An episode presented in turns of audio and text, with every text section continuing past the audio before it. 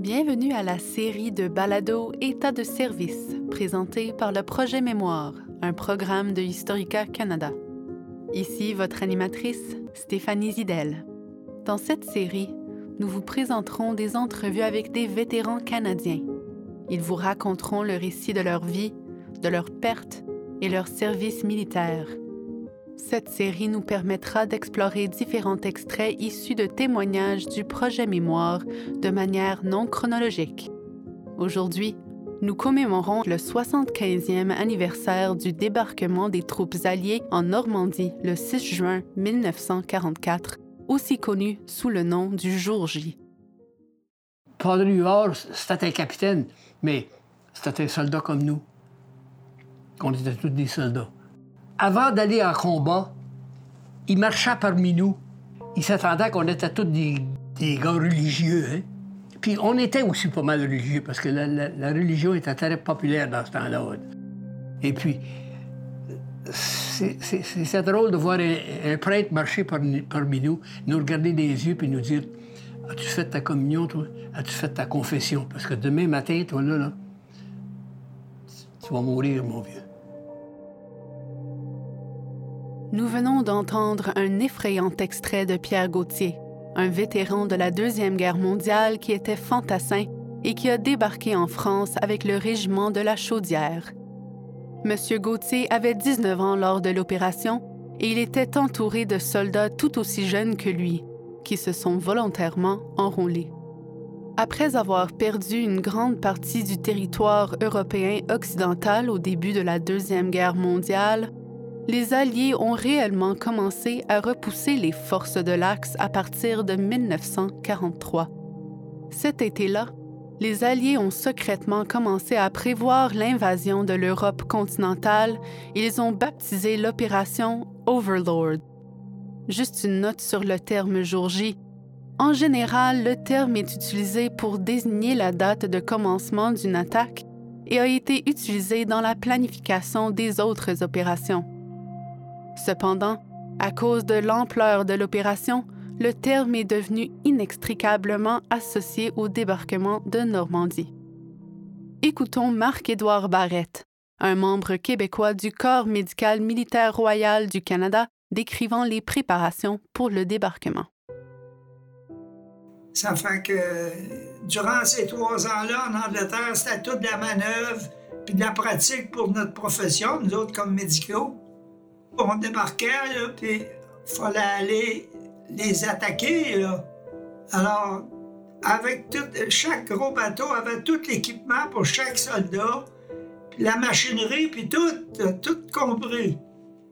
Alors, le manger, les machines, les trocs, le, le linge, euh, tout. Avant la traversée de la Manche, les soldats alliés ont été formés en Angleterre pendant plusieurs mois, voire des années. Ils ont participé à des simulations de guerre, mais avec des armes chargées. Le jour J devait initialement prendre place le 5 juin, mais à cause de mauvaises conditions météorologiques, l'opération a été repoussée au 6 juin. La stratégie des Alliés consistait en des vagues de débarquement. On y comptait des centaines de milliers de soldats, dont six divisions d'infanterie et plusieurs unités blindées, sur cinq plages le long de la côte française et derrière les lignes ennemies. Un grand nombre d'unités aéroportées ont aussi bombardé les défenses allemandes afin de sécuriser les plages pour toutes les brigades à bord de l'Armada. Les forces américaines ont débarqué sur Utah Beach et Omaha Beach. Les Britanniques ont débarqué sur Gold Beach et Sword Beach. Et une division canadienne a mené la bataille à Juno Beach. Lorenzo Tremblay, un soldat gaspésien dans le régiment de la Chaudière, a participé au jour J. On est embarqué à Southampton le 5, le soir à 5 heures. Après ça, on a passé la nuit sur l'eau. On est arrivé à Laval-Bernière à 7 heures du matin. À peu près vers 7 heures du matin. Puis là, ils nous ont. Après ça, ça a commencé la vraie guerre. Là, on était euh, réellement euh, à l'action. On, attendait, et on ne pouvait pas débarquer à terre complètement tout de suite. Ils nous ont emmenés sur des échalons, Puis on a embarqué sur des chalands, puis là, ils nous ont emmenés au bord. Bonjour, mon nom est Brigitte Dozac, vice-présidente de Historica Canada. La façon dont nous voyons le monde aujourd'hui est influencée en grande partie par notre passé, le bon comme le mauvais. C'est là qu'entrent en jeu nos balados. Des balados comme Pensionnat indien, une série en trois parties créée afin d'honorer les histoires des survivants, de leurs familles et communautés, et afin de commémorer l'histoire et l'héritage des pensionnats indiens au Canada. Je voulais pas être un Indien. Je savais pas qui je voulais être. Je n'étais pas accepté par l'homme blanc et je n'étais pas accepté par mon propre peuple dans ma réserve. Inscrivez-vous au balado-diffusion de Historica Canada pour une exploration en profondeur de notre passé. Vous pouvez écouter Pensionnat indien sur Apple Podcasts, Spotify ou en visitant l'encyclopédie canadienne.ca. Ne cessez jamais d'apprendre. Et maintenant, Pierre Gauthier, qui a débarqué avec le même régiment. On, on avait nos packs, nos carabines. Il y a beaucoup des gars qui ont sauté des petits bateaux, qui se sont cassés des jambes. Il y en a qui ont tombé à l'eau. C'est une, une expérience pas mal dangereuse. On voyait pas la plage, hein, parce qu'il faisait noir hein, pour commencer. On voyait pas la plage. Mais quand on a approché la, la- la- la- la plage, là, quand la rampe a tombé, puis il fallait, il fallait euh, aller à l'eau, Joseph Adélard Thibault, un autre soldat du même régiment, nous raconte le moment du débarquement de son petit navire. Je suis le troisième. Il y a 35 en arrière, moi. Je peux dire, maman, viens acheter ton fils. Je sais pas nager. Faut pas mouiller notre âme. Le, le chapeau. La, la du chapeau de fer, lui, à peu près trois pieds. Essaye de pas avaler de l'eau. Ah, t'étouffes. Tu en avales une bonne gorgée. Ça remplit le trou. Là, il a voulu mettre tes pieds à terre, ben c'est vrai. Là, de ce temps-là, moi, je me revirais le bord, je voyais les bateaux du régiment. Puis ben, les gars, ça revolait dans les airs. Encore Pierre Gauthier? Ça a pris beaucoup de beaucoup de courage hein, pour débarquer des bateaux puis mar- marcher dans l'eau, l'eau salée jusqu'ici. Hein.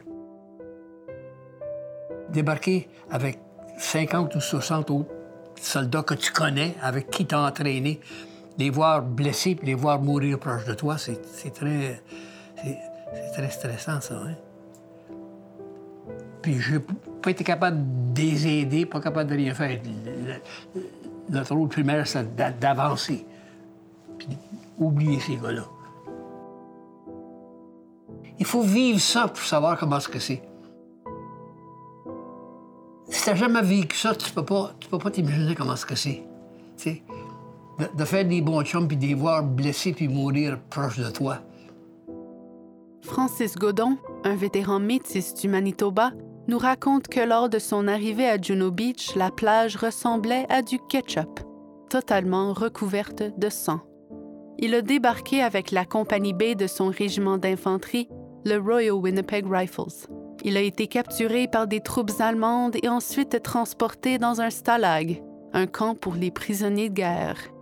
Joseph Thibault a passé la nuit du 6 juin près de la plage. Puis le lendemain, j'ai ramassé des chapeaux des têtes de dinde, puis des bras, puis des jambes, puis à qui ça appartient à ça? On ne sait pas. C'est ça dans, un coin, puis ça va être enterré. Une série de vagues de soldats alliés allait débarquer en France au long du mois de juin. Les premiers efforts des Alliés pour libérer la Normandie et le chemin vers l'Allemagne ne furent pas aussi favorables.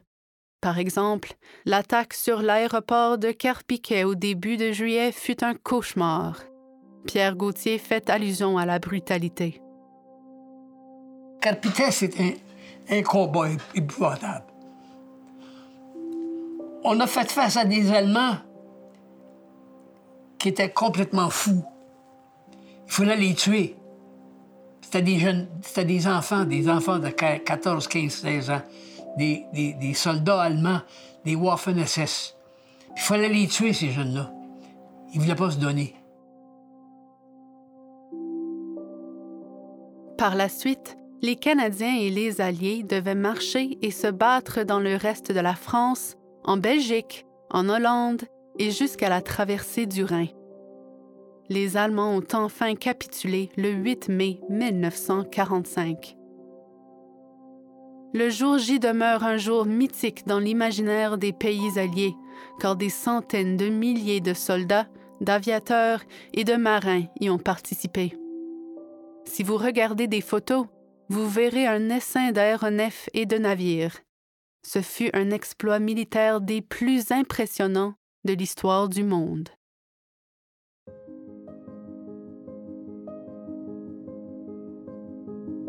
Le projet Mémoire est un programme de Historica Canada composé d'un bureau d'orateurs et d'une archive en ligne. Nous mettons les vétérans canadiens et les membres actifs des Forces armées canadiennes en communication avec les écoles et les groupes communautaires d'un océan à l'autre.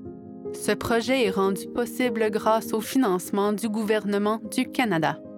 Historica Canada est un organisme qui offre des programmes que vous pouvez utiliser afin d'explorer, d'apprendre et de réfléchir à notre histoire et à ce que signifie le fait d'être canadien. Les textes supplémentaires utilisés dans cet aperçu proviennent de notre programme affilié, l'Encyclopédie canadienne. Retrouvez-nous sur les réseaux sociaux et abonnez-vous à Historica Canada.